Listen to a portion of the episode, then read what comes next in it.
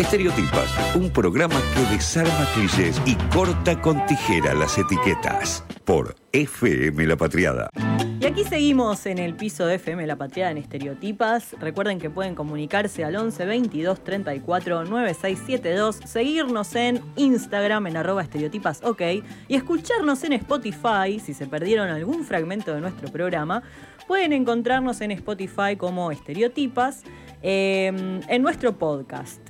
Y hoy nuevamente, como todas las semanas, les traigo otra historia de mujeres que rompieron el molde. Esta vez de una mujer argentina que fue la primer aviadora civil del país, que después también se convirtió en aviadora comercial. Eh, estoy hablando nada más ni nada menos de que de Carola Lorenzini, que acá hay como un, un, gris en la historia, porque depende de dónde investigás, incluso en las mismas páginas, sí. te dice Carola o Carolina. Entonces, como no sé si se llamaba Carola y o Carolina. Así de ninguneadas estamos en la claro. igual, ¿no? Yo todo lo que puedo esto aplica decir todo. Es que tenemos una teoría familiar de que en realidad los diminutivos son para cuando sos chico y cuando creces se van. Entonces, como que Carolina era cuando era chica, Carola habrá sido de grande. No, pero será Carolita. Ah, puede ser, ¿eh? Carolina Pero es como no Margarita. ¿viste? De grande será Márgara, bueno. Pero yo no soy. Martina y de grande voy a ser Marta. Marta, claro, no, malísimo. bueno, nada, no sabemos si realmente se llamaba Carola o Carolina. Caro, Caro vamos a decirle. Caro Lorenzini. Eh, que, bueno, ella fue la primera aviadora acrobática latinoamericana en recibir su certificado oficial por la Asociación Civil de Aviación de la República Argentina y también la primera en imponer varios récords. O sea, no solamente fue ¿En qué año? en 1931. Estamos hablando de hace unos cuantos años. Básicamente, según la Sociedad Argentina de Aviación, si Carlos Gardel era el rockstar de este, el tango en esa época, Carolina era la rockstar de la aviación. Así la definen. O sea, imagínate lo que era esta mujer, cómo la consideraban en la Asociación de Aviación. Claro. Eh, bueno, tuvo inicios muy humildes, nació en el pueblo de Empalme, San Vicente, que es actualmente la ciudad de Alejandro, Alejandro Korn. Korn. Eh, un 15 de agosto de 1899, su familia se integraba por sus padres y siete hermanos varones. Ella era la más joven de ocho hermanos. Eh, estudió hasta el cuarto grado, era común en esa época dejar la escuela eh, a temprana edad. Era una hábil deportista y se había destacado en atletismo, eh, saliendo campeona en 1925, equitación, las- lanzamiento de jabalina, caza. Esto me llamó la atención. Natación y tenis, entre otros. O sea, la Ah, niña era una hacía de todo. grosa, hacía de todo. Debe Bueno, ser esas personas, yo conozco varias que tiene todos los deportes le salen bien. Sí, sí. Pero todo lo que es físico le sale bien, que decís, ay, Dios, ¿por qué no Claro. me diste ese Mi talento? yo soy OJ, no sirvo para ningún deporte. Bueno. Bueno, era parte del sostén de la familia. En 1919, con 20 años, trabajaba en una empresa de productos químicos. Estudiaba, mirá todo lo que hacía, ¿no? Estudiaba mecanografía y taquigrafía. Y como era sobresaliente, una docente la recomendó para trabajar en la Unión Telefónica eh, en 1923. En 1930, en el aer- aeródromo de Morón, realizó su vuelo de bautismo junto al instructor Victorino Pauna sobrevolando la zona. Esa vivencia marcó su norte, de ahí en más su vida empezó a girar en torno a la aviación. Fue como dijo, bueno, yo quiero esto, quiero estar acá arriba, quiero volar, voy a seguir acá. El 2 de octubre de 1931, buena fecha, mi cumpleaños, así que agéndenselo. Nací unos cuantos años después, pero bueno, la fecha es la misma. Se hizo socia del Aeroclub Argentino y el 1 de agosto del 33 inició su adiestramiento como piloto civil, obteniendo el 4 de noviembre de ese año, del 31, con más de 20 horas de vuelo acumuladas y 34 años de edad, eh, el título de, bueno, aviadora.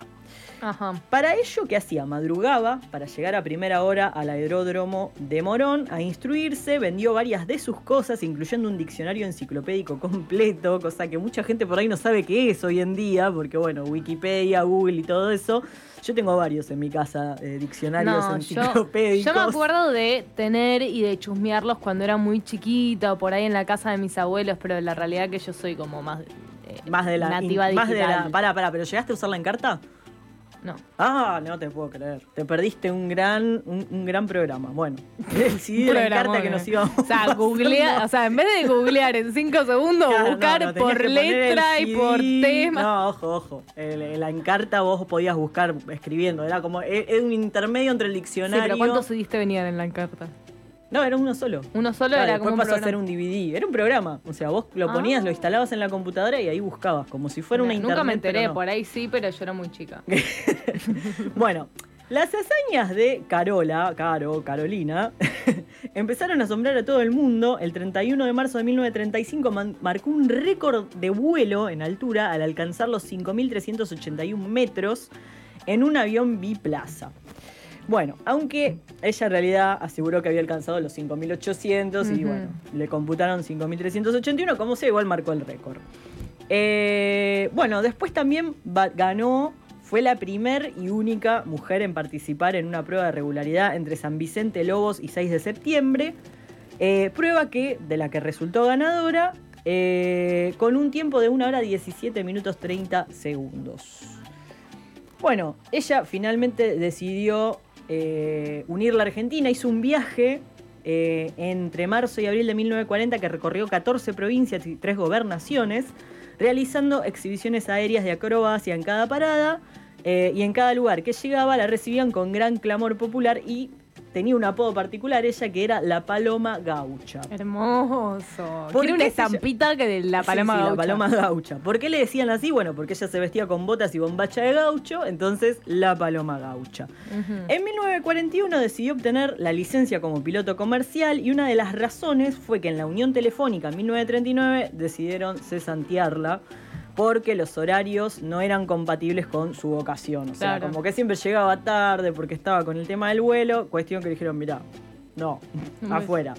Bueno, a pesar de los problemas económicos que eso involucró, logró recibirse como instructora de vuelo y el 23 de noviembre de 1941, mientras estaba, tiene un final trágico esto, o sea, accidentado, ya se los spoileo, pero bueno, el 23 de noviembre del 41 estaba siendo, estaban siendo agasajadas en el aeródromo de Morón las mujeres piloto uruguayas, y si bien hay distintas versiones de lo que sucedió, en definitiva habían como suspendido todas las acrobacias ese día, no iba a haber vuelos, ella consiguió convencer al que estaba a cargo de dejarla pilotear y hacer unas demostraciones. Y en uno de esos vueltas que se mandó este, en la exhibición terminó perdiendo el control de su avión y se estrelló.